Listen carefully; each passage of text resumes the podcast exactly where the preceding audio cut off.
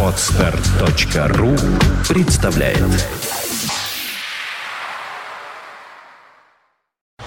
You are listening. You're listening to Internet Radio Fontanka FM. Fontanka FM. Мобиле. 17 часов 15 минут в Петербурге. Вы слушаете радио Фонтанка FM. Добрый вечер всем, друзья мои. Здравствуйте. А, Итак, представляю своих гостей. Это программа Террамобиля. Автомобильный начинает свою работу. Алексей Алексеевич, директор по закупкам сети Велодрайв. Добрый вечер. Здравствуйте. Здравствуйте. Уважаемый. И Артем Елисеев, э, велосипедный эксперт. Добрый вечер. Здравствуйте. Здравствуйте. Вот как его хорошо, громко слышно. Ну и я, Александр Цыпин, э, за пультом в этой программе. Напомню, э, что ведется видеотрансляция. Попасть на нее очень легко. Заходите на сайт www.fontanka.fm, э, видите в меню справа вверху закладку «Как слушать». Ну, туда заходите, и там э, тестовая ссылка на плеер с видеовещанием, с потоковым видео из студии и, соответственно, с э, звуком стереофоническом формате, не, знаю в каком, но слышно хорошо. Сегодня наша программа посвящена летнему велосипедизму. С этого, собственно говоря, и начнем. Итак, самое, пожалуй, такое, да, печальное для велодрайва, и как, наверное, вообще для всех, что действительно уже многие люди велосипеды купили себе. Ну, э, смотрим на календарь, правильно, только вот редкий залетный турист откуда-нибудь из штата Алабама или из, э, откуда-нибудь из какого-нибудь там Берна, приехав сюда и ре- решив здесь покататься, прибегает и э, сразу же покупает какой-то... Ну, и их немного таких людей. Основные уже купили. Так ли это? Ну, не совсем, наверное, так, потому что все-таки еще очень много студентов, которые сейчас сдают сессию. Так. Которым что- папа сказал, не Да. сдашь, не купишь, Потом, э, не куплю. которые еще придут покупать велосипеды перед каникулами. Также школьники, которые сейчас сдают э, ЕГЭ, кто не сдал, и будут поступать в институты, тоже после сдачи экзаменов могут прийти еще за велосипедами. Ага. Потом различные родители, которые покупают детям в подарок, если у них день рождения летом. Это детские велосипедики маленькие. Хорошо идут сейчас. Понятно. Но Поэтому в но нельзя в сказать, целом- что их не покупают. Ну, конечно, такого вала, как в конце мая, уже сейчас нету, сейчас меньше народу. Можно ли сказать, что на других каких-то вещах зарабатывают сейчас все те, кто занимается этим бизнесом, на сервисе, на там, смазке цепей? Ну, сейчас не совсем смазка, сейчас, наверное, идет, э, идут аксессуары какие-то, запчасти начинают идти. Ну, например. Ну, например, там люди меняют цепи, прокалывают колеса, приходят с камерами, убивают колеса, приходят их исправлять или покупать новые. А вот, э, кстати, если поговорить о поломке колеса, вот когда восьмерка у колеса, вообще это вы- выправляется? Да, или- выправляется практически любая восьмерка, которую только можно себе представить, за исключением э, тех, которые нарушают уже геометрию обода, которые практически не исправить. А как это делается в жизни? Все развинчивается, да? Совершенно верно. Все, да, все совершенно спицы верно. снимаются, да? А, Но здесь зависит от ситуации. Бывают случаи, когда колесо нужно полностью разбирать и собирать заново, исправляя восьмерку. Бывают ситуации, когда нужно только частично его подправлять. Но все зависит от ситуации. Но бывали случаи, когда исправляли такие колеса, которые многие люди собирались уже выкинуть. А сколько стоит новое колесо или там бэушное а, в сравнении со стоимостью вот выправления? Можно какой-то провести параллель? Ну, это где-то соизмеримые вещи, если колесо недорогое. Если, конечно, колесо очень дорогое, то тогда все равно выгоднее исправлять. А бывают и очень дорогие колеса, да? Конечно. Например? Ну, до, до ма- какой цены? Может, разнузданно До, до 100 тысяч рублей за одно колесо. до 100 Да. тысяч рублей? Да. Это, это за какое это, интересно? Но это уже профессиональные колеса, а карбоновые, сделанные для гонок полностью. Это уже тяжело даже назвать колесом. Это Произведение, произведение искусства, да. искусства, да. Мгм. А как, наверное, приятно, да, вот так заходишь пьяный на склад и э, что-то хрустит под ногами, да? Включаешь свет, ой, Колеса. колеса карбоновые. Да, извините, да, э, неудачно пошутил. А, итак, давайте дальше пойдем уже по порядку. У нас э, множество вопросов здесь прислано, во-первых, вашим руководством замечательным, очаровательным. Э, ну, а между ними уже вот что придет в голову, то и, и также мы позадаем, э, я уже сам это поделаю. Э, сегодня в утреннем эфире наш предыдущий ведущий Дмитрий Филиппов э, ругался э, на велосипедистов, очередной раз, видимо, кого-то там чуть-чуть не толкнул, наверное, я, в общем, не знаю подробностей. И он призывал всех тех, кто ездит на велосипеде на работу или с работы, обязательно это делать, э, если уж э, по дороге вы едете, а не по пешеходному переходу, то соблюдая правила дорожного движения. Ну, наверное, такая Господи, нам кто-то тут звонит в студию. Сейчас поговорим с нашим слушателем, да. Или это... У кого-то телефон, что ли? Ага, это у Алексея Алексеевича, нашего любимого. Нужно звук-то выключать. Да. Э, Так вот, что вы можете по этому поводу сказать? Э, Выезжая на дорогу, э, есть ли какой-то смысл соблюдать правила дорожного Я в самом хорошем смысле спрашиваю, потому как, ну, мы же не можем с вами, например, подавать какие-то сигналы там световые или там включить фары или как-то. Хотя можем, наверное, да. Вот здесь аспект такой тонкий. Что можете сказать? Ну, по поводу э, соблюдения правил дорожного движения и велосипедистов, и автомобилистов, мне кажется, что здесь надо быть просто взаимным друг к другу.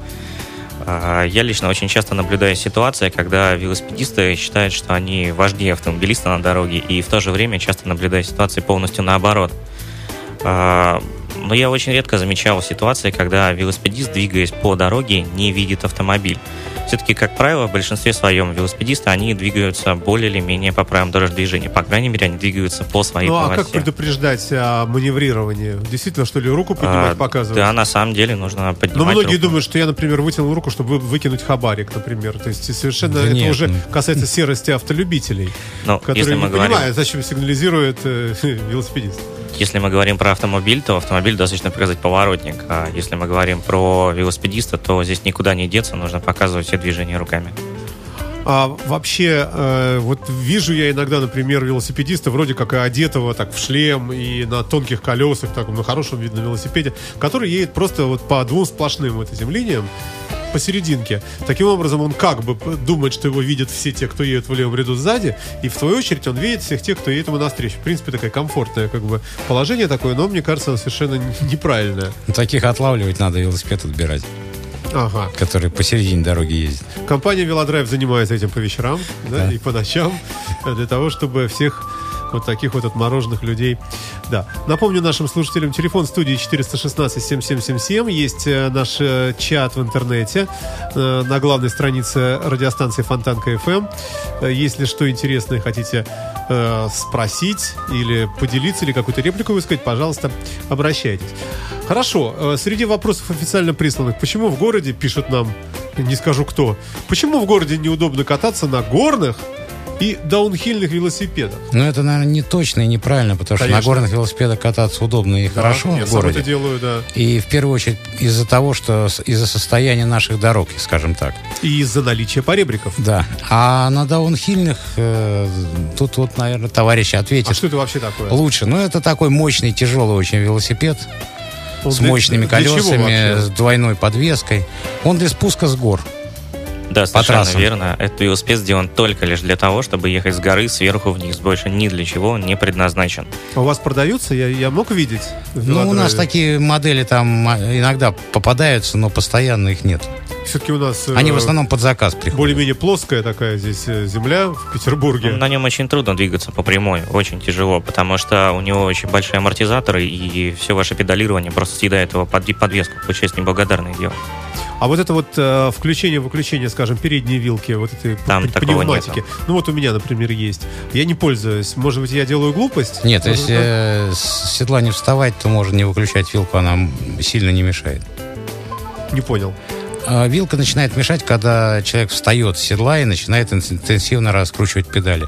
Тогда вилка начинает ходить вверх-вниз. И что? Ну и Ходит, и хорошо. тормозит ваше движение, если вы на ровной местности пытаетесь разогнаться, То допустим. есть имеется в виду, что Или въехать в горку. часть энергии уходит вот на да, это, совершенно да? верно. А, то есть, если я ее блокирую, потом встал на педали, резко начал крутить, то я просто быстрее поеду, чем если бы она была бы не Ну, в разблокирована. принципе, на самом деле не совсем так, потому что если она разблокирована, и вы на не очень большой передаче чаще начнете крутить просто педали, то вы поедете быстрее, чем встав э, над велосипедом, нависнув, и на очень большой передаче пытаясь раскрутить эту болванку. Слушайте, а что вы можете сказать про электрические велосипеды? Я все больше их вижу в городе и все больше завидую, потому что смотришь, едет человек, ничем не крутит, и мчится себе, и вроде как и, и не мотороллер, и не, не мотоцикл, слава богу, прости господи, а нормальный велик. Ну, ну, это так- не велосипед, это, извините, резиновая женщина. А, Артем, вы не будете слушать развратного Алексея Алексеевича? Расскажите нам. Но я не соглашусь здесь. Вот. А, Здесь а, как я встречал у себя на практике, я был просто в Тайване, и там почти что все ездят на электровелосипедах, и это массовая тенденция. Мало того, что там в принципе ездят почти что все на велосипедах, так они почти все ездят на электровелосипедах, ну, ввиду того, что это дешевый транспорт. Но в то же время, я считаю, для пожилых людей это замечательный вид транспорта, потому что все-таки это велосипед, его так или иначе можно занести домой. Он не очень тяжелый, и в то же время он двигается достаточно неплохо. У него скорость получается от 20 до 30 км в час. Максимальный пробег 50-60 километров. А сколько может весить примерно? Такой средний? Но если мы говорим о велосипедах э, выше среднего класса, то они получаются где-то килограмм 15-18. Это хороший получается. Средний вес у них 25 килограмм. Ну, это все-таки, все-таки нелегкий. Ну, 30 это уже такой более-менее серьезный да, Даже вот просто в квартиру затащить, да, а если еще лифт сломался. Ну, согласитесь, это лучше, чем мотороллер. Э, это мотороллер вообще Мотороллер не никуда не затащишь, да. А, а перемещаться, конечно, по городу э, на такой штуке, э, бог его знает. С другой стороны, смотрите, пропадает вот это замечательное кручение педали, то есть потение, уход жира из живота. Нет, но есть одно достоинство неоспоримое. Если вы, Какое? допустим, ездите на работу, да велосипеде. Например. То на электровелосипеде вы просто приедете таким же свеженьким, ну, не, не знаю, как чистеньким, но, по крайней мере, не вспотевшим. И вы можете оставить велосипед и сразу сесть в рабочий, на рабочее место и работать. От вас не будет пахнуть никак. А если вы едете на обычный велосипед, да еще торопитесь, опаздываете, то вы приедете мокрые, и вам надо будет душ принимать. Ну, в этом есть определенная эстетика, да, перчинка. Когда все заходят тебе в кабинет, ой, нет, спасибо, мы завтра этот вопрос выясним. Может быть, даже э, кому-то это сработает на руку. Терра Мобиле. А в студии радио Фонтан КФМ Алексей Алексеевич, э, директор по закупкам, э, известный наш э, господин Медведев. Правильно, да? Я ничего не путаю. Многократно бывавший, я надеюсь, еще в будущем, будущий здесь у нас в студии человек. Артем Елисеев, э, велосипедный эксперт, приглашенный сегодня нам для... Э, для дополнения. Для... Устного дополнения. Да, да, да, да. Ну, чтобы совсем было у нас экспертное мнение. А объясните мне, друзья мои, почему действительно э, так важно смазывать цепь? Вот серьезно не понимаю. Вот, вот покупаешь новый велосипед он э, весь такой вот, вот полное ощущение, что на нем кататься, и кататься можно годами, и что там смазывать. Э, понятное дело, если бы, например, вы ездили по воде, скажем, вымылось там все, или под дождем. Но если я катаюсь э, в хорошую теплую солнечную погоду, зачем смазывать? Почему, собственно, куда она уйдет, эта смазка? Она там есть и, и нечего. Потому что вы же мне все время говорите, что Саша, сколько ты не смазывал? Я говорю, я не смазывал цепь недавно никогда. И э, сразу же какой-то человек там, какой-нибудь из э, сострадаль, сострадальцев э, мне это делают. В чем тут фишка? Тут, в общем-то... Ну, фишка в ну, том, что... по одному и тому же. Одна и та же вилочка у него там. Грязь, пыль, песок, что? даже в сухую что? погоду попадает на цепь. И что? Все это в результате смазку так или иначе из цепи вытирает. И что? С грязью совсем, она начинает лязгать. Вы никогда не ездили, вот, или мимо не проезжал велосипед с лязгающей цепью? Я не понимаю, что он говорит. Это, это как? Бринчит. Похоже бринчит, на что? стучит. Господи, а чем вы ужасного рассказываете? Бринчит, лязгает. Это, ну, это, это очень неприятно слушать, если вот вы просто даже стоите, и мимо вот такой велосипед проезжает. Ну, у вас как в машине что-то постукивает, вас же это, наверное, это да, ну, сравнивайте. Но это же самая машина, только деталей меньше, и привод ножной. Ну, я думал, что вы что-нибудь скажете такое более такое... Ну, ну Умное. Да, ну, да. Я что... скажу так. Почему нужно ухаживать за велосипедом и смазывать цепь? Потому что а, ну, цепь это одна небольшая деталь велосипеда. Но если цепь начинает убиваться, и ее не смазывать, то она точно так же начинает убивать кассету, это задний набор звезд, и начинает убивать а, переднюю звезду, в том числе шатуны. И здесь а, ремонт становится уже более глобальным. Поменять цепь это не проблема. Цепь ну стоит. И там... поменять эти звездочки тоже совершенно никакая а, не проблема. Вот здесь, вот здесь я поправлюсь. Вот, вот все зависит поправлюсь. от стоимости этих звездочек и велосипедов ну, в целом. Сколько? Ну, 700 рублей. А, 700 Нет. рублей. Это может несколько десятков тысяч быть. Это зависит от ценовой категории вашего велосипеда. Если да. у вас велосипед ценовой категории там 20-30 тысяч рублей, то да. передние звезды будут стоить порядка 3-4 тысяч. Задний набор звезд будет стоить там порядка 2 тысяч, плюс кассета, э, плюс цепь где-то около 1000 рублей. Еще ролики заднего да, ролики, тоже. Ну, все вместе у вас может занять там 7-8 и далее. Все зависит от группы вашего оборудования. Если велосипед стоит там 6 тысяч, 8 тысяч, то это обойдется, может, тысячу полторы-две. То тогда даже если там что-то скрипит, уже нормально. Да. Раз скрипит, значит едет, можно Да. и так сказать, да? Ладно, давайте идем по списку вопросов. А, Как ухаживать за велосипедом, если вы катаетесь в городе? А, Как смыть грязь и не навредить? Э, За какими элементами особенно следует следить? Ну, вопрос, кстати сказать, немаловажный, потому что, ну, где его мыть? Приносишь домой, ставишь его в ванну, начинаешь мыть, да? Жена приходит и сразу кастрюлей тебе по башке. И совершенно заслуженно, потому что нечего всякую грязь приносить в дом. На улице вроде бы тоже, ну что мы, эти самые выходцы с Кавказа, что ли, которые машины моют свои там из тазика, тоже вроде как. Пойти куда-то на мойку поехать автомобильную, из, из кархера его слить нельзя, говорят. Нельзя ни в коем Вот. случае. Что делать? Как его поддерживать в чистоте? Потихонечку. на- Ну, спасибо Тря- тряпочкой. ответ. Тряпочкой Да. потихонечку. Ну, что, тря... что значит? Просто обтирать. Да. Все зависит от слоев пыли, которая на нем находится. На нем грязь, но мне кажется, вас с ним вообще домой не пустят. Почему, почему нам пишут здесь, что не навредить? А, Ну, не навреди, потому что очень многие люди, они считают это очень понтово загнать на автомойку и там кархером помыть. Ну, а почему нет? Но они не задумываются о том, что после вот Если этого сразу мытья... после этого смазать, например. Нет, после этого надо не просто смазать, а нужно привести мех- к механику, заплатить там 4 тысячи и сделать полную переборку. Тогда все будет хорошо. Ну, Керхер довольно-таки мо- мощная штука, там выбит смазку отовсюду. И зальет воду туда. Да. И дальше будет, э, опять же, у вас прибыль. Все да, начнет ржаветь, и да, Ну, все, это все быстро С закончится. одной стороны прибыли, с другой стороны отверевшие механики, если там все понесут на полную переборку. Слушайте, а насколько вообще заняты э, ваши сервисмены сейчас? Вот какая ситуация? Может быть, они загружены на неделю вперед, а то и бывает на две. А есть какой-то вот совет, когда подъехать, когда вот он вышел покурить и думает, господи, ну вот хоть бы кто сейчас приехал, с удовольствием кому-нибудь что-нибудь бы сделал. Ну, это надо приезжать где- где-нибудь в декабре месяце, там, в ноябре месяце, тогда вот будет именно так, как вы рассказываете, такая ситуация. Слушайте, а вот самому научиться все делать э, по каким-нибудь книжкам, инструкциям, в интернете начитаться всякого разного, э, нет ли в этом тоже? Ну, я думаю, что смазывать велосипед нужно уметь. И Уметь настроить передачи, может быть, это каждый должен уметь делать.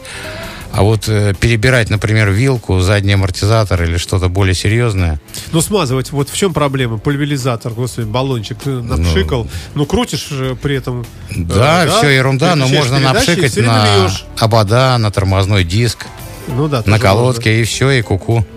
Я хочу добавить, что смазка цепи это всего лишь половина процесса. Потому что смазывать-то нужно не грязь, нужно сначала цепь очистить, все почистить, потом только все это дело уже смазывать. В противном случае, ну, вы напшикаете смазки на грязь, и ничего не А изменится. если мы с вами девочка, вот что делать? Вот у них же вообще... Искать мальчика. Искать мальчик. э, Руки растут же. не- Ну, не у всех. Ну да. Ну, знаете, я, я лично знал девочек, которые и вилку, амортизатор могут перебрать на уровне механика. Ну, правда, это активно катающиеся люди. Слушайте, а что у нас э, действительно за такие странные тенденции моды в последнее время? Это очень здорово вообще, что я вижу очень много велосипедистов, и все больше и больше и больше. Это становится модным, это, это очень круто, я просто приветствую. Не, не с точки зрения того, что зарабатывает велодрайв там больше, а э, с той точки зрения, что люди, молодые люди, девчонки, э, парни, э, может быть, ну не может быть, а очевидно, меньше курят, меньше, может быть, там колются, а больше вот, вот получают удовольствие вот от других вещей, от правильных, от полезных. Но в связи с этим, э, тем не менее, э, видны и разные отклонения в хорошем смысле. То есть мы, вот что мы себе представляем, э, когда говорят слово велосипед? Обычно мы представляем себе обычный горный велосипед. Ну, Ну, или- просто ну да. И вдруг мы видим, э, ну, безудержное количество fashion вот этих вот каких-то таких велосипедов, у которых передач нет.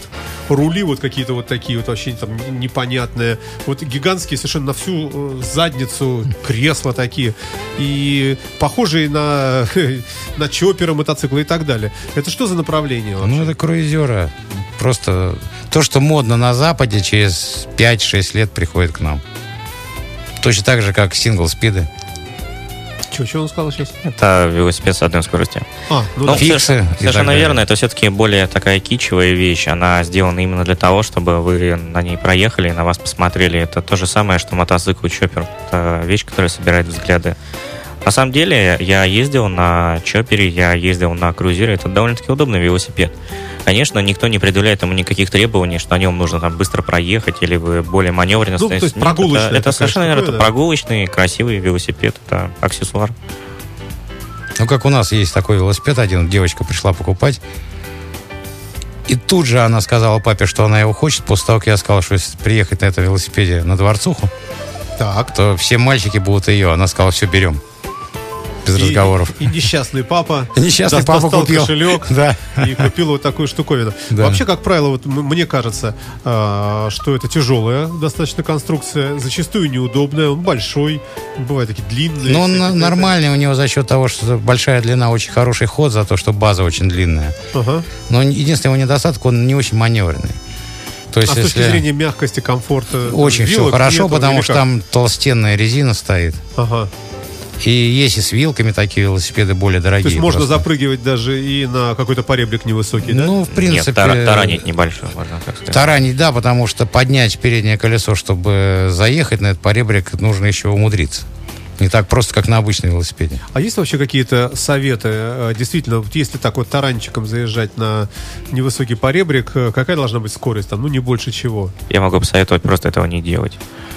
Это разумно. Потому что в противном случае э, вы скоро познакомитесь с механиком. Ну, может быть, э, многие то и с девочки об этом и мечтают, да. А, а то и с доктором, да. Тоже, может быть, может быть, это входит в планы и в мечты. Но это можно делать, как, как мы ранее сказали, на даунхильных велосипедах. Там поребрик высотой 10-15 сантиметров ничего страшного себя не представляет. Слушайте, а что делать, если дождик? Вот действительно, ты ехал, ехал, промок. Э, В Петербурге это вполне рядовая ситуация. Это И- зависит от настроения. Либо ехать под дождиком, либо идти в кафе ближайшее. То есть можно переждать, если в Петербурге, то есть, ну, где-то в городе, среди строений, всегда можно найти какой-нибудь подъезд или там что- что-нибудь, какую-нибудь арку, да? Конечно, Куда да. закатиться и, и просто подождать. А, и и, а, есть тому множество причин, чтобы именно вот так поступить, все-таки лучше не ехать, да? Потому что, опять же, как вы Да там говорили... даже не так страшно, чтобы упасть на скользкой дороге там или с э, неправильной резиной, или там еще как-то. Ну, смазка та же, А, да? да, да, это тоже все не страшно. Дождик, велосипеды дождя не боятся. Просто вы, если у вас нет крыльев, вы будете очень грязный. Если у вас даже есть крылья, то Все равно будете грязные. Все равно Да. мокрый будет. все равно будете грязный. Понятно. Хорошо. Идем дальше. А, Если вспомнить велосипедные события, которые у нас прошли, уже такие массовые, масштабные в Петербурге, то, наверное, вспоминается э, в первую очередь открытие велосезона. Вот кто-нибудь был из вас? Я был в прошлом году, в этом году не был. Ага. Был дождь, и было холодно, но Но в народу этом году было примерно то же самое. много. Холодно не было, но дождь Огромное тоже был. количество. В, в этом году был дождь и было Да. холодно, Алексей Алексеевич. Это вы у себя сидели там в тепле у батареи. А нормальные люди все, собравшись утром у этого Меркурия, э, конечно, под, под, подвымокли так э, конкретно. Но что поразило, что несмотря на, в общем, такие неблагоприятные условия, очень много народу приехало. Ну, что-то неправильно, видно, день выбран неправильно, потому что каждый год уже повторяется одно и то же. Ну, возможно. А, что можете сказать про прошедший недавно на Пухтуловой горе замечательный чемпионат, который устраивает Велодрайв, Велокап? Он в этом году назывался Вело... Подожди, как же назывался? Велодрайв, трек кап. Трек, да-да-да, трек Да. кап. Вот слово трек туда вошло. Ну, вы же понимаете, почему. И... Ну, почему? Ну, потому что Из рекламных фирма Трек, да? конечно, она посодействовала. А что говорит народ? Как что? Вот я там был, но каких-то отчетов особо не читал. Ну, Э, просто еще надо немножко подождать, потому еще что... подождать? Конечно, потому что нужно все перелопатить, переварить, просмотреть Ну, снимки. уже вот неделя, наверное, с хвостиком прошла. Ну, дайте людям немножко в себя прийти, которые все это организовывали и устали, безусловно. А, Вот каждый раз э, после окончания заездов там, на Пухтуловой горе, э, разводится костер, делается шашлык, э, ну, такая легкая выпивка. И вы сейчас говорите о том, что до сих пор они еще там все валяются? Да нет, ну они Нет? там не валяются, но Типа подождать. просто когда люди там почти год к этому готовятся, потом наконец это происходит, случается, и Как в после целом, этого... что, что, что говорит народ?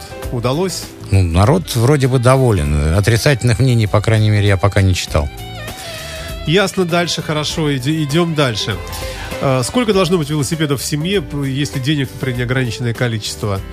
А, Может ли быть э, это не, не один, там, два, три Конечно, и так далее? конечно. Может А- быть столько, сколько и хочется, и столько, сколько вам нравится.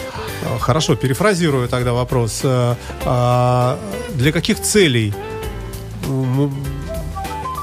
вот можно себе вот самые разные велосипеды покупать, когда мы живем, предположим, в Петербурге, и тут что тут, собственно говоря, ну, плоский город, Но мне кажется, было бы логично иметь а, городской велосипед а, для все-таки более городских прогулок. Логично было бы иметь э, горный велосипед для поездок за город. Ну, как вариант, можно взять гибрид, если вы не собираетесь там совсем в грязь забираться. Это что такое? А гибрид это велосипед, который э, является смесью между городским велосипедом и горным велосипедом. У него большие колеса 28 дюймов, и у него амортизационная вилка. Он лучше едет, но хуже преодолевает препятствия. Поэтому все зависит от а, того, куда вы собираетесь за город поехать. Если это ровные проселочные дороги, его вполне хватит. Если вы собираетесь уехать далеко в лес, то лучше, конечно, взять горный велосипед. Ну и мне кажется, было бы неплохо все-таки иметь, как мы говорили ранее, манерный велосипед чоппер, чтобы иногда вечером прокатиться со стаканом кофе. Кстати, они ездят и со Кстати, стаканом кстати, кофе, да, и с потому бутылочкой что- Кока-Колы я вижу иногда. У них даже есть подстаканник. Совершенно удивительное Да, зрелище, да. Швинов.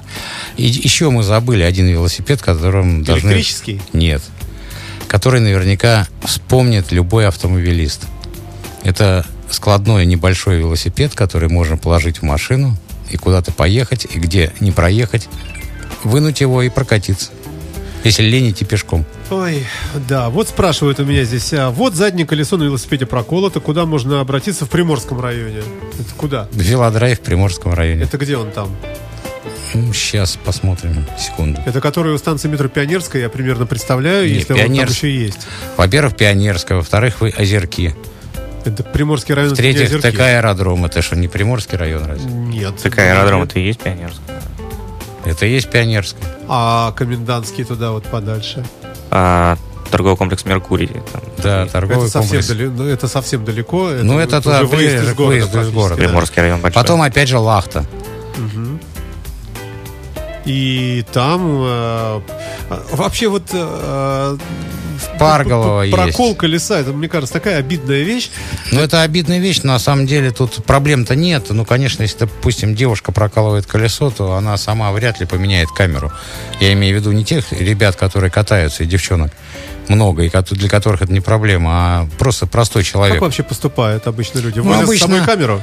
Э, Просто, просто с- в сложенном виде? Мужчины возят как? с собой камеру, насос, и в случае чего быстренько снимают колесо, меняют камеру и едут дальше. А девушки обычно с этим велосипедом, с проколотым, тихо идут домой и ждут, Плачут. пока им кто-то поменяет. Или доходят до ближайшего магазина. И? Где, в общем-то, им эту камеру поменяют в любом магазине.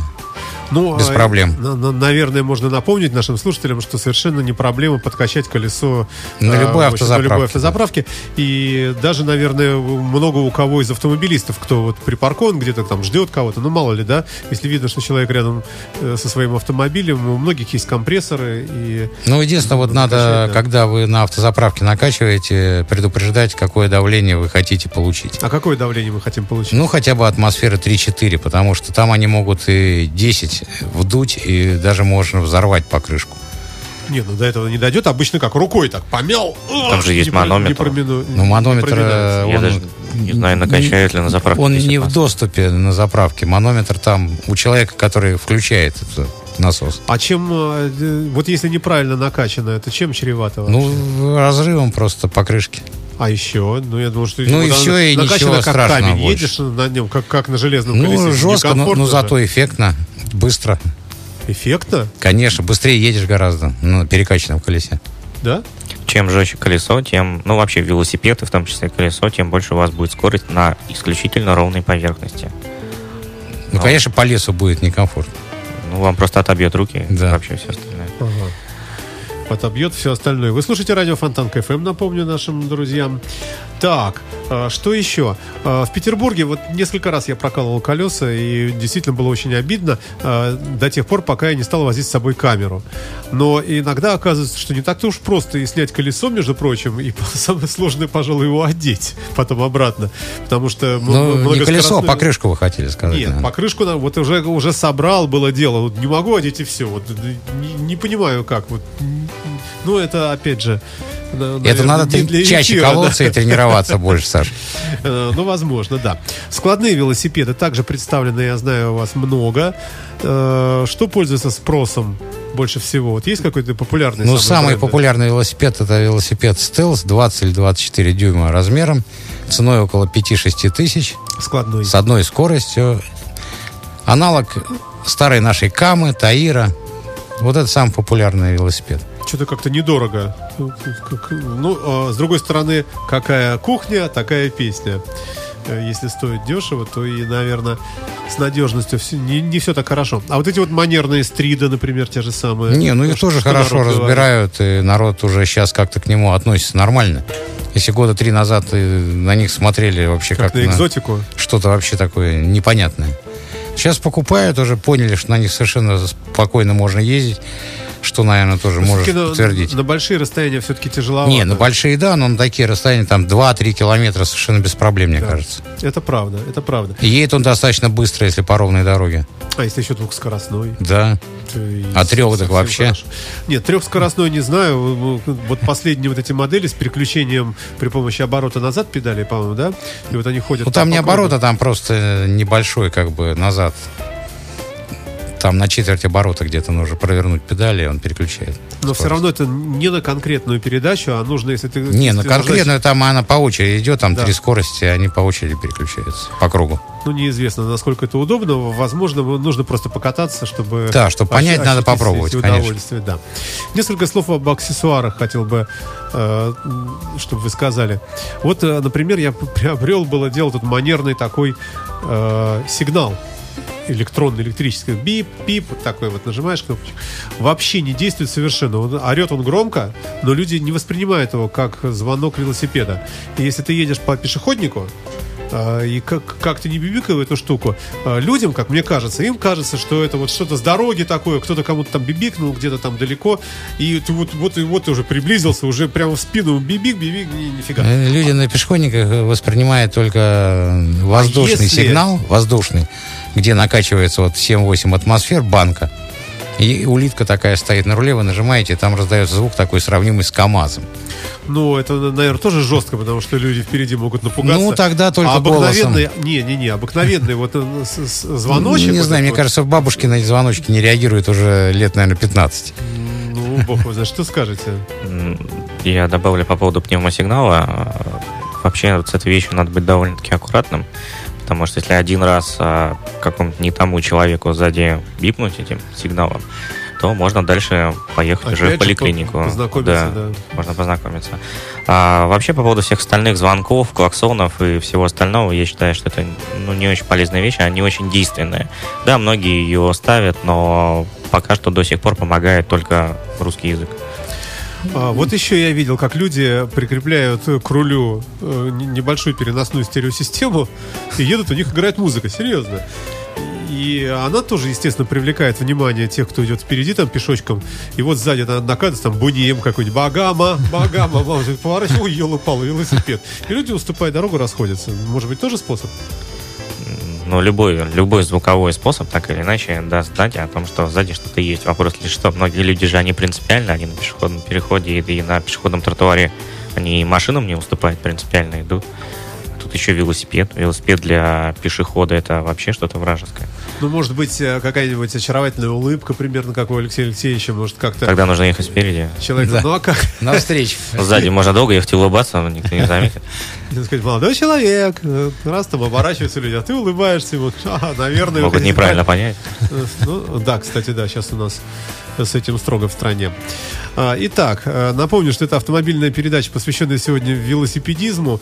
А, Не появились ли какие-нибудь э, за это лето уже какие- ка- какие-нибудь новые опыты в области владения велосипедом? Может быть, например, вдруг выяснилось что-то такое положительное. Например, вдруг выяснилось, что есть какие-то ультра новые там цепи для приковывания велосипеда там к чему хочешь на улице, его не украдут.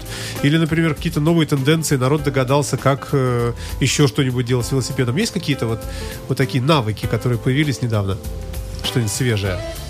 Ну, я, я пока такого не могу что-то вам сказать. Если мы говорим о каких-то новых тенденциях в велоиндустрии, то все уже давно изобретено, оно только лишь периодически набирает популярность и теряет популярность. Вы имеете в виду, что, э, в общем, велосипеды достигли некого абсолюта такого, да? Ну, вот возьмем, в пример, планетарные втулки. Это что-то вроде коробки автомата у машины. Она на месте может переключать передачи и так далее.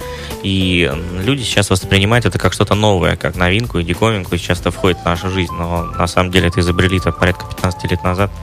То есть, как такового ничего нового здесь нет. Просто он становится более массовым продуктом. И, и, и соответственно, ну, более массовые продукты и, и что, то есть народ покупает, не видит в этом экзотики какой-то, а наоборот Ну, пользуется. сейчас, сейчас а, я обратил внимание, что многие люди действительно с этим ездили раньше, воспринимали это как что-то ну, некое новое и враждебное, потому Ага. что что-то непонятное. Это для русского человека было очень не похоже на то, что он видел до этого много лет. Ну, ясно. Хорошо, не успеваем мы больше в этом э, часе ничего такого э, обсудить, но в следующий час у нас э, с новыми силами мы ворвемся и э, э, поговорим. Так, вы знаете, об оборудовании, конечно, об аксессуарах, об, об обвеске, об одежде хотелось бы поговорить немного велосипедно, а может быть и много. Вдруг что-нибудь такое интересное э, вы сможете рассказать. А самое главное о противогазах и респираторах. Вот если по городу ездить, то что делать вот с этой вот летящей, вот этой вот всей... Терра Мобиле. А, за пультом в студии Александр Цыпин. Добрый вечер. А, мои сегодняшние гости, гости программы Терромобили, Алексей Алексеевич Медведев и Артем Елисеев. А, один из них, э, это который господин Медведев, директор по закупкам компании Велодрайв, Артем Елисеев, свободный, я так понимаю, э, велосипедный эксперт. Мы рассуждаем об велосипедизме нынешнем 2013 года и э, продолжаем наш эфир. Поехали дальше. да. А Если говорить об одежде, э, появилось ли что-нибудь новенькое в этой сфере? Какие-нибудь гигроскопические, какие-нибудь вентилируемые, какие-нибудь футболочки, маечки, какие-нибудь специальные шлемы, очень удобные, какие-нибудь автоматически туалетствующие трусы, э, какие-нибудь кроссовки, э, не, прокалываемые ничем и так далее, и так далее. Что-нибудь, что-нибудь есть же новое наверняка? Какой-нибудь Nike, какой-нибудь там New Balance, Adidas. Ну, господа. Не, все то же самое Ну, практически. вот как с вами вести программу, Алексей Алексеевич? Ну, Но если Давайте, говорить про простых а, обывателей, про общедоступную велосипедную одежду, то здесь мало что нового. Они лишь из года в год перевыпускают а, одежду с новыми лейблами новых команд. А, Что-то более современное это разрабатывают на уровнях чемпионата мира. Там каждый год что-то привносится. Потому что, насколько я знаю, если говорить про шоссейные гонки, там нету ограничения на аэродинамическое сопротивление гонщика, поэтому они всеми способами пытаются сделать одежду более обтекаемой, аэродинамичной. а как это можно достичь этого, если, в принципе, ограничены мы контурами человеческого тела, ну, как и физикой какой-то, Не, да? ну материала. Материалы, да. ну, Можете сделать более, более плотные материалы, он будет более сильнее вас стягивать, в то же время не доставляя вам какого-то дискомфорта. А, ведь от одежды очень много зависит. Это не просто что-то красивое, подчеркивает то, что вы велосипедист. Это же все-таки полезная вещь. Это велосипедные шорты, так называемые велопамперсы. А, В жару очень удобно на них ездить. Они, во-первых, их смягчают, они отводят влагу, и в то же время в более-менее прохладную погоду они согревают. Если говорить про велосипедные а, футболки и так называемые джерси, там все то же самое. Они хорошо проветриваются и отводят влагу. И в совокупе вся эта одежда, она, ну так смело могу сказать, может вам дать процентов 10-15 ваших сил вам добавить на протяжении вашего пути за счет а, комфорта, который она придает. То есть даже если вот просто ех- ездить на работу, например, в центр города, откуда-нибудь из новостроек, э, если пользоваться грамотно вот одежду, использовать, Да, э, да. то можно приезжать в менее замученном виде. Менее, вот совершенно верно, менее уставший, менее замученном виде, более свежим, скажем так. А вообще ведь э, подобные комплекты одежды, они такие недешевые весьма. Вот я был на недавно, ну как недавно, уже давно, на выставке ИМИС мотоциклетной, где тоже был представлен велодрайв. А, И в, в частности там были представлены компании, занимающиеся разработкой и продажей одежды. Ну, там, может быть, для байкеров в основном, но, в общем, много схожего. Потому что и там, и там ты путешествуешь на большие расстояния, и важно, чтобы там дышало тело и так далее. Так там очень такие цены, я хочу вам сказать, такие немаленькие. На всё Ну, комплект дело. одежды может стоить там от 2-3 тысяч рублей, такой бюджетный вариант, до там, 10, 15 и 20 тысяч рублей за комплект одежды. Это мы говорим только про одежду. Если мы добавим туда еще шлем, он может стоить там тоже до 15 тысяч рублей, потому что он А будет, существует какая-то, вот наверняка же существует э, э, в этой вот субкультуре э, велосипедистов э, какие-то вещи знаковые такие, ну вот как, например, у прохожих iPhone, да, вот смотришь iPhone, о, Это круто у него. Вот есть что-нибудь такое, что, например, там какой-нибудь шлем там фирмы там Adidas, и все понимают, вот это да. Вот для знающих людей это на знающих людей производит впечатление. Вот есть какая-то такая, вот что, что круче всего? Ну, я конкретно не могу выделить какой-то один бренд, который был бы наиболее кичевым, популярным. То есть у нас у нас пока такого нету, с моей точки зрения. Может быть, вот Ну, коллега это- добавит. Да, Алексей Алексеевич смотрит скептически, потому что он уже человек у нас в возрасте, смотрит на всю эту э, и на такие вопросы тоже реагирует. Не, общем, ну почему, Со э, скепсисом, ну что? Не со скепсисом я реагирую. Просто если, например, брать шлема, то это фирма Джира. Очки это фирма Окли. Ну и, соответственно, если это все водружено на какой-нибудь велосипед Ашан Байк, то тогда это все выглядит смешно просто. Потому что это будет все дороже велосипеда в разы. Да. То есть там должен быть соответствующий под тобой велосипед, а уже все остальное это приложение. А что вообще вот круче? Вот просто взять и обвесить все, но велосипед, чтобы не очень дорогой был. Можно Или- ездить в рваных штанах и в ватнике на очень крутом велосипеде. Это будет гораздо круче, чем ты будешь в форменной одежде, весь фирменный, в шлеме и на какой-нибудь помойке. Слушайте, а почему говорят, что, э, что очень важно подобрать раму под самого себя? Вот в чем здесь э, тоже такой нюанс? Потому что плюс-минус пара сантиметров, она уже Ну, может создавать дискомфорт определенный, да? Многие думают, что вот высота рамы ерунда, может там подлиннее Ну, штырь регулируется посидельный, ведь. подлиннее вынос. Да. А на самом деле рама определяется ростом человека не только вот это вот размер рамы, но и все ее геометрические измерения остальные. То есть длина рамы. Можно самому как-то понять, прочее. что это вот велосипед для тебя? Вот Но есть- это надо сесть на него и элементарное посидеть. правило какое-нибудь есть? Посидеть ну, вы же мне нем. говорили, что нужно сесть, вытянутую ногу, да, опустить в самое нижнее положение Нет, педали. это нет? положение седла я рассказывал, как ставить. А это не размер рамы. А размер рамы тогда что, получается, углом наклона корпуса, А да? размер рамы это вот вы сели, взялись за руль Так. И попробовали вот так посидеть. Если вам комфортно, удобно, значит это вот. А то, как я могу надо. это понять, если я, например, Ну в как, этом ну, дилетант? Как вы, например, Мне скажут, держись будете- за руль. Я наклонился, схватился за руль, я И сижу. вы Я не понимаю, что удобно вам, мне, неудобно. вы чувствуете, что вам неудобно. А если мне удобно и так, и так, и так, и так, под любым Ну, уклоном? так не бывает, э, потому что вот даже девочки садятся на велосипед, вот сажаешь, реально Да. я сажаю. И она говорит, что мне вот я тянусь, мне не очень удобно. Я тогда Тянусь, говорю... в смысле, вперед, вот да, э, к рулю, да? Ага. Я говорю, ну вот попробуйте вот э, глаза закрыть и примерно вот я руки свои подставляю, говорю, взяться вот где бы вам было удобно, чтобы был руль. Она берется, и расстояние от руля реального до того, где как бы ей было комфортно, бывает сантиметров 5-8.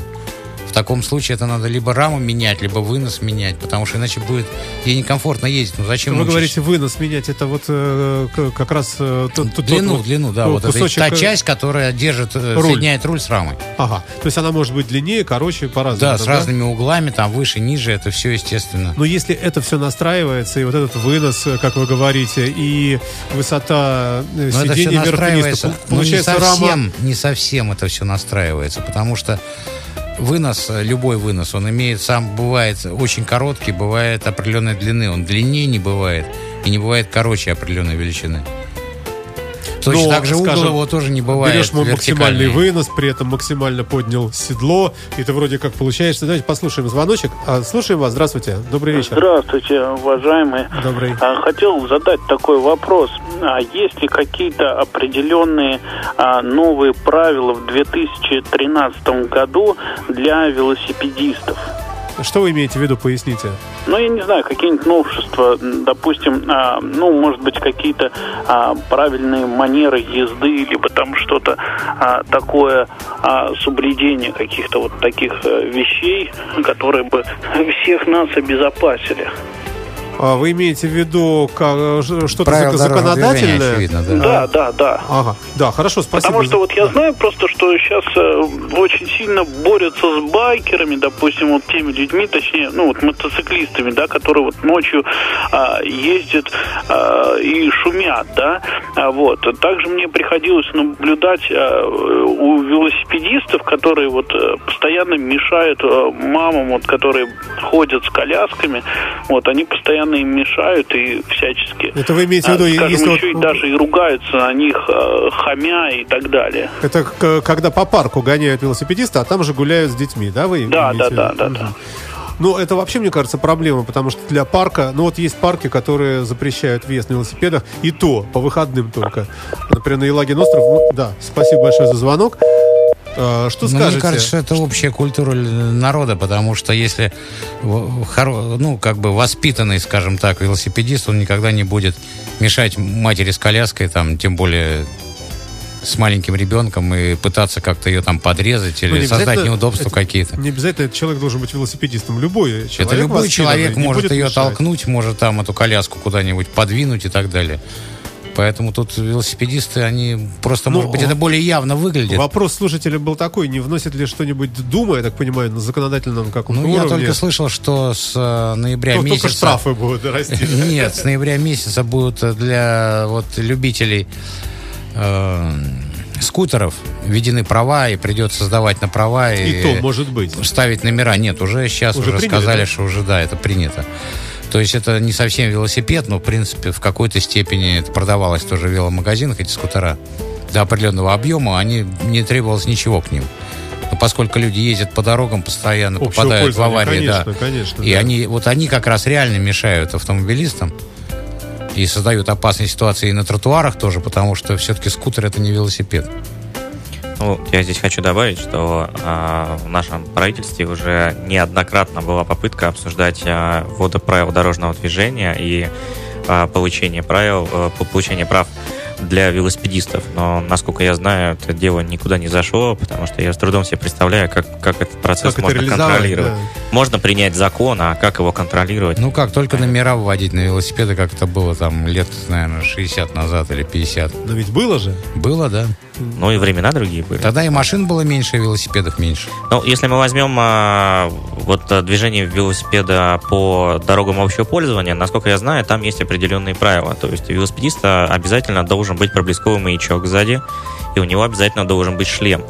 В противном случае он не может ездить по дорогам общего пользования, потому что ну, слишком высок его риск.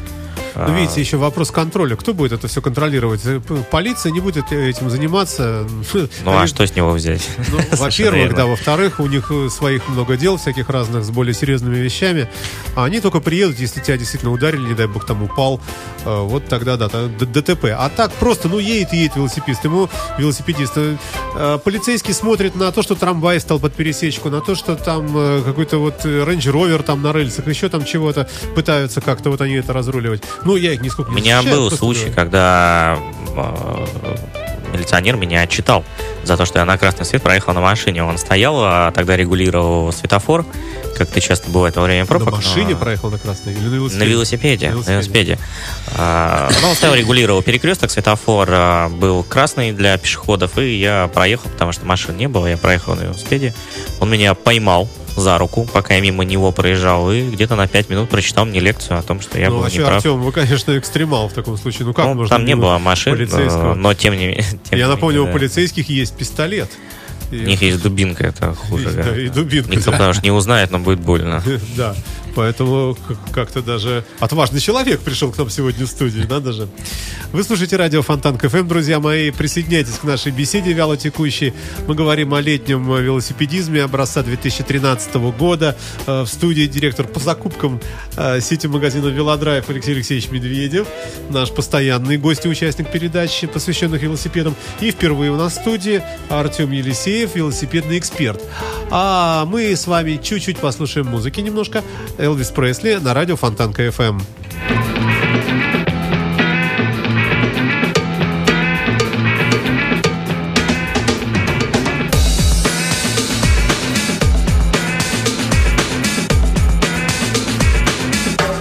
Funtank Radio. Little Less Conversation. А вы слушаете программу Terra Mobile. Добрый вечер. Terra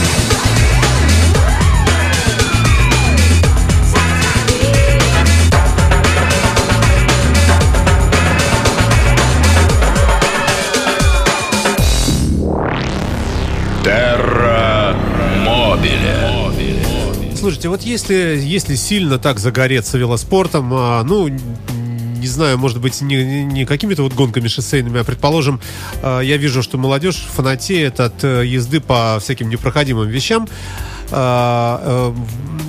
Какой-то вот начальный уровень оборудования, может быть, э, э, какая-то там, не знаю, особая рама. Как вообще приобщиться хотя бы вот какой-то начальной стадии э, спортивной такой езды велосипедной, даже вот горной, например. Ну вот, ну неправильно выражение, сейчас я правильно прочитаю, где же написано. Какие велосипеды с каким оборудованием подойдут вам, если вы планируете в дальнейшем заняться велоспортом по-серьезному?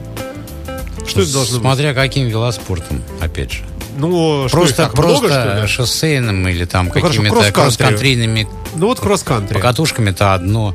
Если это стритовые поездки, это другое совсем. Нет, нет, Тоже давай, в городе. ну, что это по городу. Хотя по городу тоже иногда вижу, что на очень тоненьких шинах таких, да? Ну почему не на тоненьких, а это имеется в виду вот эти ребята, которые прыгают через поребрики, прыгают О, через, по лестницам и так далее. Я вот об этом говорю. Ну хорошо, вот которые прыгают по поребрикам, по лестницам. Вот это что за вид спорта? Это стрит называется. Вот. Ну хорошо. Вот для того, чтобы, например, заняться вот таким видом спорта, а, каким должен быть велосипед, сколько это может стоить, Ну, что нужно для этого? Небольшая рама для человека, для того, чтобы он мог не ударяться об нее, когда он что-то делает.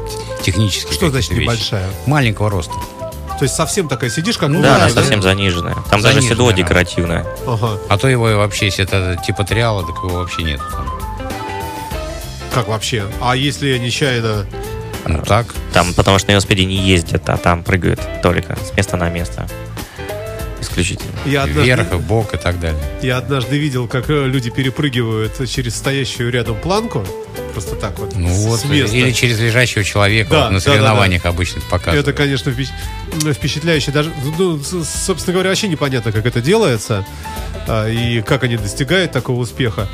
Э, Хотя, вот, мне кажется, что это какой-то странный вид спорта, потому что он, э, ну, трудно соревноваться. М, Вот есть простые вещи, когда, ну, например, на время едешь, там, не знаю, километр, условно говоря, да, кто первый, тут все понятно. Тут, значит, первый видит... Ну вот я помню, первые ребята, которые вот этим занимались в свое время, они собирались на Дворцовой площади, и у них, например, сколько они раз могли подпрыгнуть, стоя на заднем колесе. Ага, то есть... это- Или это- потом на переднем уже пытались то же самое делать. Это не так просто, это иногда годы тренировки уходят на это. Ну, когда соревновались на Дворцовой площади, это дело было давно. Сейчас довольно-таки Да-да-да, много это уже построено специальных мест для этого. Например, в парке 300-летия очень хороший парк для катания на BMX и на стритовых велосипедах. Здесь оценки... Что э, такое BMX? Это вообще очень маленький велосипед, на котором На делают только... 20-дюймовых трюки, да. колесах такие железные кони. На нем всякие трюки делают. Такой велосипед исключительно для этого. Все равно, мне кажется, это какой-то паркур прямо. Это какая-то такая вещь, э, ну, Ну, от- относительно это можно сравнить. И в плане судейства здесь все очень относительно. Это как прыжки в воду. То есть сидят люди и оценивают, насколько это было хорошо. Это субъективное мнение нескольких человек, которые Ну, оценивают. прыжки в воду, там, высота брызг, там, в- Здесь, диаметр здесь то же лунки. самое. С какой высоты вы сделали трюк, как высоко вы подпрыгнули, какой сложности трюк. Здесь все это Ну, мне кажется, способом это, оценивается. это вещи неприкладные. А Вот если, например, э, кросс-кантри это быстрая езда по пересеченной Нет, это как раз очень даже прикладные вещи. А Потому для что чего? Ну, к чему это можно Ну, если, применить? допустим, человек э, едет кросс-кантри, и Так. перед ним обрыв, Так, он должен прыгнуть. да. Если у него нет техники владения велосипедом, он не прыгнет. Он упадет просто в эту яму, и на этом все Ну, закончится. или объедет. Или, если есть возможность, он ее объедет. А если нет возможности, то он... То есть кросс-кантри включает в себя еще вот эти прыжки. Ну, просто элеме- элементами вот технического владения велосипедом должен обладать любой, в принципе, кросс-кантрийщик, скажем так. Хорошо, перефразируем вопрос. Э, Спорт велосипедный, вот можно ли назвать какое-то направление самым таким стильным, таким, может быть, элитным? Ну, считается, что элитный велоспорт это шоссейный велоспорт. Все-таки, да? Все-таки. Ну, это до сих пор. Да, до сих пор это, но это же олимпийский вид спорта, на треке в особенности. Кросс-кантри, очень, я, честно говоря, не знаю, кросс-кантри является ли По-моему, да. Является, По-моему, является, да. Ну, Но все-таки, насколько я знаю, считается мен- менее элитным. Но, тем не менее, я не могу сказать, что он менее слабый или для менее достойных людей. Это, это такая жесть. Я, например, когда сам ездил, я не смог проехать ни одну трассу. Это где? Какую? Что вы имеете в виду? Это на соревнованиях по кросс-кантри. Просто мне не хватило ни дыхалки, ничего. Но я не занимался этим конкретно. Мне просто стало интересно. Думаю, раз езжу, давайте проеду. Можно говорить, что проехал. это все-таки тяжелый вид Это спорта? очень Конечно, тяжело. очень тяжело. Это очень тяжело. То есть люди, которые проехали вокруг Пухтуловой горы там три или четыре круга, вот э, Молодцы. даже категория любителей, да, и приезжали все черные, вообще там грязные, не знаю, упавшие сто раз. Да у нас генеральный директор герой, что он проехал даже один Это круг. я видел, да. Приехали остатки генерального директора. Так это вот так вот, Саш, смешно. А взял бы сам и проехал бы, попробовал. Не, не, я с уважением, я как раз без сарказма. А, Я, просто видел, как у них часть пути заключалась в том, что нужно было по песку. По песку ехать нельзя, или только очень быстро вращая педалями. а, Как-то в основном все бежали и, вели рядом с собой велик. Это, ну, такая, Нет, это общем, тяжелый достаточно вид спорта, и тут э, проблема в чем? Что на шоссейной гонке все как-то более предопределено, потому что там есть расстояние, есть смена высот какая-то. И, в принципе, она более-менее равнозначна в разные года. Это соревнование. Соревнование же по кросс-кантри, оно может проходить на разных трассах, и трассы могут быть совершенно разные. И э, очень сложно сравнивать победителя одного года и второго, допустим. То есть кому-то легче даются, скажем, спуски с горы, Ну, более кому-то, удачно, да. кому-то наоборот, и так далее, и так далее. Понятно. Кто-то с легкостью, как вот ты говоришь, по песку едет или по глине, а кто-то едет э, с легкостью по корням.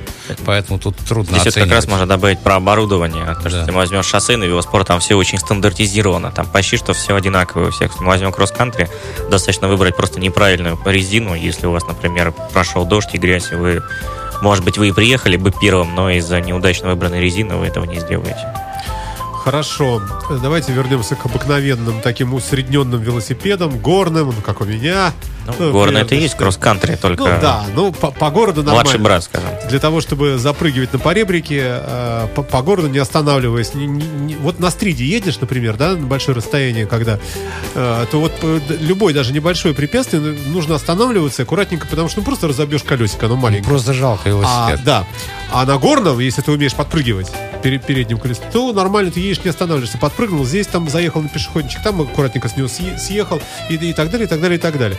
А, Поэтому мне думается почему-то, что все-таки у нас, наверное, это самый распространенный Ну, хотя механик, который ремонтирует стриду, он на ней прыгает по, по ребрикам. Ну, это ваш механик, там, сумасшедший, не знаю. А, Нормальные люди, конечно, останавливаются. а, Так вот, а, у обыкновенного горного велосипеда м- можно ли, например, со снобизмом говорить, ну, слушай, если у тебя не дисковые тормоза, то ты вообще там фигня. А, Что нормальный, более-менее нормальный велик горный должен иметь дисковые тормоза, хорошую, э, хорошую обвеску оборудования, наверное, да? Э, Какую-то, может, вилку с определенным ходом. Ну что вот я за вас рассказываю, расскажите. Но это уже получится то, что вот э, ты Мы рассказываешь, говорим о, Саш. о компромиссной ситуации, то есть это... Это получается не 100 уже очень, очень, очень дорогая ситуация. Хорошо, в пределах, скажем, если- 1040. Ну, в пределах 1040 это тоже дорогая ситуация. Да? Нормальная ситуация сейчас для нашего народа у нас в городе это 1010. От силы 15. А есть горники за такие деньги? Ну, Есть, но это не брендовые модели, это обычные велосипеды, такие средненькие фирм, так сказать, сателлитов. А можно ли говорить о серьезной разнице между брендовым, настоящим и какой-то вот подделкой? Ну, смотря что вы Может быть, хотите от сделано из велосипеда. одного и того же. Если вы хотите просто вот э, 2-3 километра прокатиться вокруг дома или по парку, или доехать до работы, то разницы большой между велосипедом фирменным и нефирменным, я думаю, вряд ли вы ощутите. Но- Все, измеряется в том расстоянии, которое вы планируете пройти. Действительно, если вам ездить 2-3 километра, то вы никогда не узнаете, в чем разница между велосипедом за 10 тысяч рублей и велосипедом за 50 тысяч И рублей. не будете Вес. даже этого понимать. Вес Вы не почувствуете разницу. Чтобы Ну, почувствовать вес там разницу в килограмм, 15 килограмм или 12, надо километров 50 проехать. где-то, где-то, да, килограмм на 50 километров разница чувствуется. Чтобы почувствовать разницу там в полкилограмма, вам надо. Я приехал вот сюда на работу, и- например, я велосипед поднимаю в офис сюда, мне нужно по лесенке с ним пройти и так далее. Если это он всё будет от- весить 20 килограмм, это будет один коленкор. Если он стоит, весит Вы 10 можете тогда вообще без килограмм- велосипеда прийти, вообще ничего не надо поднимать. Не-не-не, ну мы все-таки пытаемся оценить именно Саша, если ты проездишь примерно там месяца два на этом велосипеде, то тебе будет все равно, сколько он весит. Если ты приедешь первый раз, то тогда будет важно. То есть имеется в виду, что я, что любой человек привыкает, в принципе, Конечно, к велосипеду, который он приобрел, да? Все познается в сравнении. Хорошо, а, а смысл тогда, вот, и- вот есть ли какой-то смысл в погоне за именно, именно брендовыми какими-то вещами? Так объективно. Но объективно, да, Бренд подразумевает что... все-таки качество. Но если мы говорим про одну ценовую группу, то, наверное, разница будет не сильно велика. Ну, смотрите, велосипед это тр- трек. Как я понимаю, они Да, очень, очень разные. довольно серьезный американский бренд. ценовых категорий.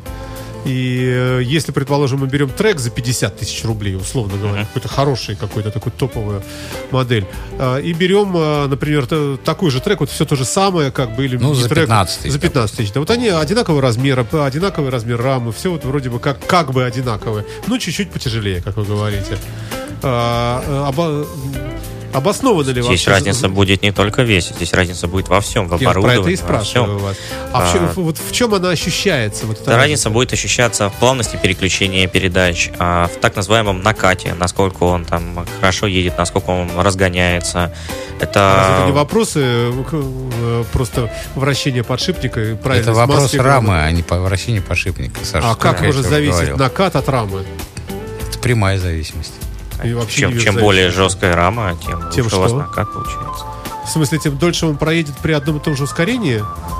Нет, тем, тем легче вам на нем будет ездить. Не понимаю. А, Как я уже ранее говорил, чем более жесткий велосипед, Так.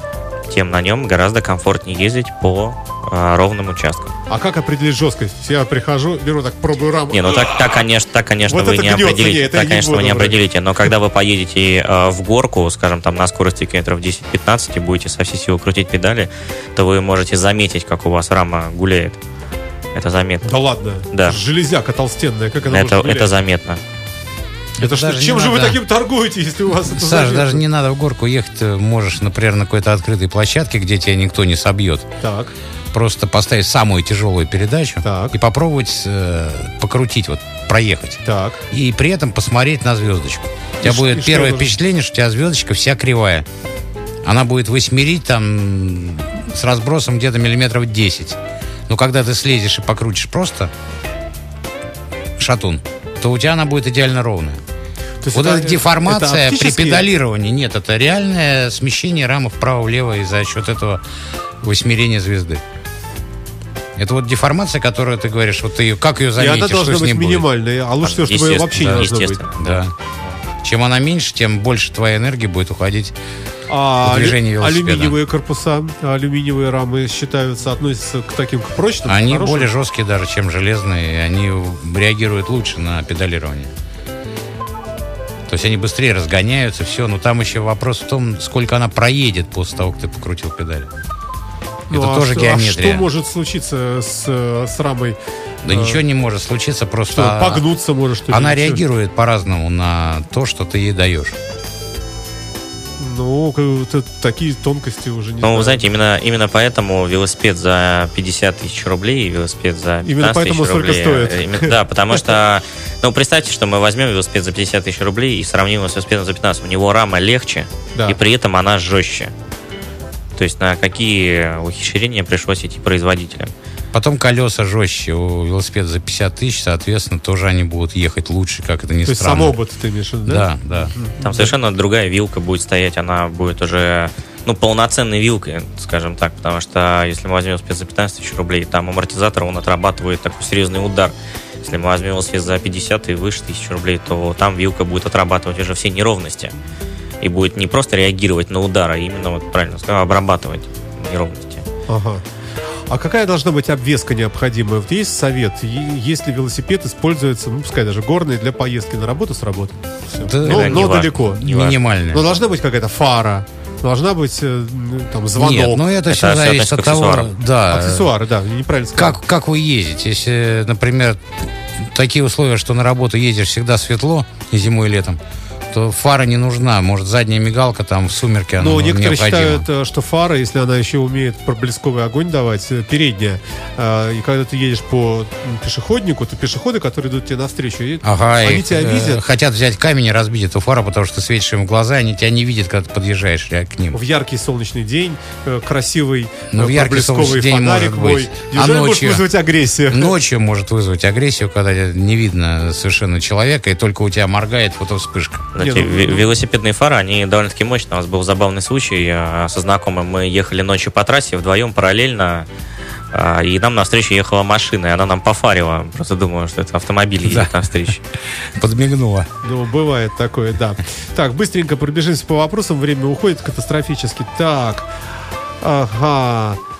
Если человек решил, что он достаточно силен, чтобы с кем-нибудь посоревноваться, есть ли соревнования по этому виду спорта, какие для начинающих, какие для любителей, как часто происходят, как лучше, что лучше брать с собой на соревнования и так далее. Имеется в виду, ну, наверное, такой обобщенный велоспорт. Вообще, вот, э, вот если хочется попробовать вот тот же самый, как вы на- назвали, вот этих сумасшедших, у которых даже седла нет. Стрит, стрит. Да, например, да. Э, Вот где можно, может быть, в интернете где-то найти, где они тусуются вообще? Вот по паркам сейчас, вот правильно. Ну как, Артем по паркам сказал, сейчас, вы так что сказали, щас по есть. подворотням вчера. Нет, щас, Почти ну, что в каждом парке есть Да? место Сейчас да, для катания. специальное место. Велодром так называемый.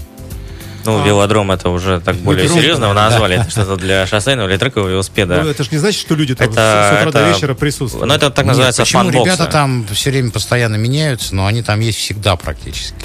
И чему-то научиться можно прийти совершенно спокойно. Ну, я думал, что вы скажете, что вот, например, каждую субботу, как правило... Соревнования проходят часто. Соревнования проходят часто, раз в две недели, сто процентов проходят какие-то соревнования. Надо лишь э, просто посмотреть в интернете на велосипедных сообществах, где они проходят. Велосипедное сообщество, кроме Питер.ру, э, то есть Велопитер, да? И, может быть, Велодрайв, но Велодрайв... э, Велороуд. Может быть, в меньшей степени Велодрайв, э, сайт Велодрайва все-таки больше такой, как каталог. Магазин. Скорее, да, магазин. А есть какие-нибудь э, сайты, какой-нибудь петербургский, самый мощный? Вот можно что-то такое привести? Самый мощный, это, наверное, Велопитер, но все велосипедные сайты петербургские, они делятся по направлениям. Если мы возьмем Велопитер, там в основном люди, которые ездят кросс-кантри. Если мы возьмем, даже да, больше. турист, возьмем Велороуд, там более профессиональные гонщики и э, шоссейные гонщики. Если мы возьмем, есть сайт такой dashfr.ru, там в основном экстремальная аудитория собирается, которая как раз ездит стрит, там, фрирайд и так далее. Ну вот как раз там и написано. Да, там, ну, это заранее известно, где что проходит. Понятно, хорошо. Э, так, вопрос угона велосипедов. Э, как с этим бороться и как себя обезопасить и что делать, если украли? Ездить с товарищем. И не оставлять нигде свой велосипед. То есть все время один... Никаких э, замков и все это остальное, это ничего не помогает. Даже если вы будете э, перепиливать замок свой, то люди никак на это не реагируют. Уже давно много шуточных видео в интернете, когда люди специально, ну, ради самого видеоролика перепиливают замок, там полчаса, час, и люди мимо проходят, Ножовкой никто не буквально. реагирует, да, ножовкой. Ну, специально делают вид, что они Воруют велосипед. Да, воруют велосипед. Никто не реагирует. Во-первых, никто не хочет связываться, а во-вторых, ну, а вдруг он свой хочет Вот перепилить, именно, да. ключ потерял, да? Да, да, да. Да, Или но код забыл. От, от воровства велосипеда никак не спастись, только его С не другой стороны, я вижу в последнее время вот не, не проволочные такие вот эти вот э, престижные устройства, а из цепи.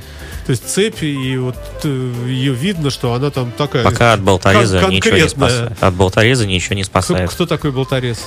Ну, это Клещи такая большая Это гидравлическая хирургическая штука, да, которая перекусывает а, цепь, а, где звенья размером с палец. Ну, велосипеды воруют а, довольно-таки профессионально. Возле гипермаркетов, как правило, стоят фургончики, где люди сидят и ждут, когда кто-то оставит велосипед. а Поприличнее. Да, поприличнее. Они разбираются, как ни странно. И секунд за 15, за 20 они велосипед крадут, и все, и никто ничего не знает. Милиция велосипед искать не будет. Ну да, пожалуй, что да. Так, имеет смысл обсудить, что стоит брать в дорогу, э, то есть что должен возить с собой правильный велосипедист. Э, какое-то напутствие. Должна быть камера, это мы определили уже на всякий случай, да? Камера, Ка- во- воды, если он далеко ездит, обязательно воду. Ну, я бы здесь добавил про все-таки минимально необходимый набор аксессуаров э, и Инструмент. инструмент, который нужно с собой взять. Естественно, нужно с собой брать камеру. Достаточно ли в виде насос. инструмента вот этот вот э, такой ваш волшебный универсальный такой, как ножик Они есть очень такая? универсальные. Они есть Там есть и отвертка, и, наверное, и ножик, и И- крестовый, и, и, какая и угодно. выжимка цепи там есть. То есть по- практически полностью можете Ну, просто надо на все на это смотреть достаточно разумно, потому что если вы едете, конечно, один и куда-то в лес, то надо брать по максимуму. А если вы ну едете с да. компанией, и у вас там несколько друзей, едет, то, конечно, нужно Кто-нибудь взять возьмет. в первую очередь камеру. Например, да, в принципе, и всё. выжимку цепи, это наверняка кто-то возьмет, если вы не уверены, можете Что такое спросить. цепи? Ты берешь так цепи, так Это такой выжимаешь, Да, инструмент, да, да, чтобы да, да. соединить цепь. Да. Что, и, кстати, по поводу цепи, вопрос был у нас э, на сайте, сейчас, сейчас я с- на- найду, скажу, там примерно так, не получится ли так, что на смазанную цепь, на свежесмазанную, будет липнуть песок, грязь, и будет Вот больше вреда, чем от После несмазанной? того, как вы цепь смазали, Но, видимо, хорошее с- правило. солидолом, знаете, таким. Нет? нужно вот эту цепь, э, после того, как она пропиталась, там, ну, постояла какое-то время, нужно ее насухо вытереть тряпкой. И тогда ничего приставать не будет. Совершенно верно. Очень многие неправильно эксплуатируют тем самым велосипед. Они смажут прямо на улице в песчаную погоду и сразу поедут кататься, и потом обнаружат, что цепь уже не видно, только один песок на ней. Да. Слушайте, ну, а и с- пыль. А сколько стоит цепь в среднем, в среднем, грубо? От, от 200 до 2000 Ну, фигня же, ну и, ну и чего, ну и не жалко, подумаешь. Ну, так она начнет убивать, как мы уже ранее говорили. Да, самое главное, что она убивает другой drivetrain, так называемый, велосипеда. И э, если у вас более-менее, вот как вы говорите, за 50 или за 30 тысяч велосипед, то вы разоритесь менять всю Не знаю, ходовую часть. Ну, вообще неприятно, когда велосипед за такие деньги, у него что-то скрипит, плохо переключается. Я надеюсь, что нас слушает ваше руководство, потому что как раз у меня за такие деньги велосипед, я уже поменял цепь. А когда я говорю, а где гарантия? Они говорят, а это расходной материал, пошел нафиг. Вот, Ну, а сколько вы отъездили? Ну, сколько я отъездил, я не знаю. Ну, наверное, около тысячи километров, если пришлось поменять. Да нет, я не знаю, сколько. Ну, ну отъездил какой-то, немного, может быть, пару месяцев. И уже сказали, все, не, не Ну, подходи. есть у нас у механиков А у меня есть специальный даже чек. инструмент, чтобы померить. Ну, может, вы рвете в горку, и поэтому. Или на одной звездочке катается. Все два. Любите в горку переключаться, Ну все как бывает. я рву, конечно, да. Так, вот я подставлю песенку про сексуальную бомбу. Чуть позднее мы закончим Элтоном Джоном. Томом Джонсом, простите, да. Напомню, что в студии Алексей Алексеевич Медведев, директор по закупкам сети магазинов Велодрайв Артем Елисеев, велосипедный эксперт. Э, впервые он у нас в студии. Так, велосипед и общественный транспорт. Куда можно э, с велосипедом? Никуда. Или куда-то можно, куда-то нельзя. Или вот нельзя, но если я сниму колесо, то можно. Ну, Расскажите. трамвай, автобус, троллейбус, наверное, можно. Метро, я думаю, нет. Нет, не- нельзя никуда сейчас велосипедом, только в электричке. Ну, я, я просто езжу, а ездил активно на велосипеде, последний год только не езжу. Я могу сказать, что с велосипедом сейчас можно только в электричку. И то там особо... Это с большим особо не полноценным, рад- да? И то да, на- с большим народ билетом еще. Косится еще так не будет. В да? метро нужно его разбирать, обязательно упаку- упаковывать в Чехол. чехол. Да. Это, ну, проще уже не ехать на нем. А, В автобус, э, ну, у меня был случай забавный, когда я с велосипедом подходил к автобусу, он меня увидел, быстро закрыл дверь и уехал. Но это не потому, что нельзя, просто он испугался. А. Ну, по, по габариту вообще по правилам, конечно, он не проходит, но вообще это больная тема. С велосипедом в метро нельзя. Раньше можно было в метро еще где-то 4 года назад, но получилась забавная ситуация, что люди в метро, они не хотели его замечать, и почему-то сами на него все время шли, напарывались, Натыкались. потом- натыкались, потом говорили, что нет, это велосипедист виноват. Это он нас поцарапал, и с тех пор все это убрали. Понятно. И мало того, что даже в Москве было раньше можно, а теперь тоже не на всех станциях зайдешь с велосипедом в метро. Понятно, Даже хорошо. сняв колесо. Меня один раз не пустили в метро, потому что ну, у меня велосипед большой был для Лунхильный. И бабушка, которая была в метро, сказала, что с мотоциклом нельзя. Я долго доказывал, что у меня нету двигателя, но она сказала, не надо меня за дуру принимать, вы с мотоциклом нельзя. Да, посмотрите, какие у вас колеса. Но она- Огромные. она так и сказала. Руль говорит, какой. Что вы мне тюльку гоните, да. Так, э, что лучше, обслуживать велосипед самому на элементарном уровне или все-таки обращаться к Это профессионалу? все зависит от вашего Э, кошелька. да, я прошу И от отключ- вашего отключить вашу уровня. жадность сейчас, да, как представители магазина. А, вообще, что можно посоветовать? Ну, если человек может, если у него руки растут из нужного места, то, Так. конечно, лучше самому все это делать. Если же нет, если он ничего не может, если он даже бывает э, взрослые мужики, которые не могут, извините, колесо накачать, Хм. Ну о чем речь тогда? Тогда сервис милости просим. Милости просим, это в смысле к вам, в вашу сеть магазинов. Понимаем, понимаем, понимаем. Так, а, надеюсь, что мы ничего не пропустили сегодня. И так, какие велосипеды с каким оборудованием подойдут для города. Кстати, вот знаменитый такой спор. Все-таки что лучше? э, Тормоза дисковые или не дисковые? Потому как есть люди, которые говорят э, в пользу одних, и есть люди, которые считают в пользу других. Нет однозначного ответа. Лучше планетарная втулка. Кстати, да, вот в глубокой юности, да, когда... А для чего? Я вот Для поездок по городу. Может быть, мы тогда еще роллерные тормоза вспомним. Ну, вот это вот как раз очень сильно тормозит. Тем не менее, отвечайте. Я отвечу, что дисковые тормоза уже настолько легкие, настолько у них хорошая модуляция, что они полностью уже вытеснили вибрейки. Вибрейки сейчас ставят только на бюджетных велосипедах. Либо там, где дисковые тормоза в принципе не нужны, где вообще вам не надо тормозить только на самом финише, и ставят вибрейки, потому что они легче. А, ну это совсем для этих самых, для Ну, если не надо тормозить, да, если задача один раз всего остановиться, ставят просто что-нибудь, в основном это вибрейки, потому что они легче. Понятно. Э, так, все ли мы, все ли мы, все ли мы. Так, если попали в ДТП, то мы не будем обсуждать, как ухаживать, все понятно. Слушайте, да, мы, кстати сказать, прошлись очень хорошо и все обсудили. Хочется сказать вам большое спасибо, господа, за то, что просветили нас, э, что стало понятно хоть, хоть что-то. Э, Хотя, честно говоря, многие вещи и так э, предполагались мной лично. Э, Последнее, наверное, что, о чем хотелось бы спросить. Есть ли какие-то советы по поводу действительно каких-то масок, респираторов, противогазов и чего-то вот такого э, для езды в городе? Наверняка не я первый об этом спрашиваю, э, потому как существует мнение, что ездить по городу во время часа пик, ну, на, на- на ту же работу, при нашей загазованности вдоль, вдоль дороги или там по пешеходнику, все равно ты дышишь этим всем. Естественно. Есть ли как- какое-то спасение от этого или какой-то совет? Ну, я могу дать совет, м, что лучше всего просто натянуть бандану на нос, на, на рот, и это хоть как-то спасет вас от пыли. От пыли. Но Ну, в а- основном-то не но- пыль, но в основном газов, да? выхлопные газы от машин. А, есть одна фирма, называется, по-моему, фирма Respa. Она делает специальные велосипедные респираторы. А, я не использовал никогда, я лишь слышал отзывы, что да, действительно, он собирает много пыли, собирает много газов, и в нем легче дышать, но в нем жарко.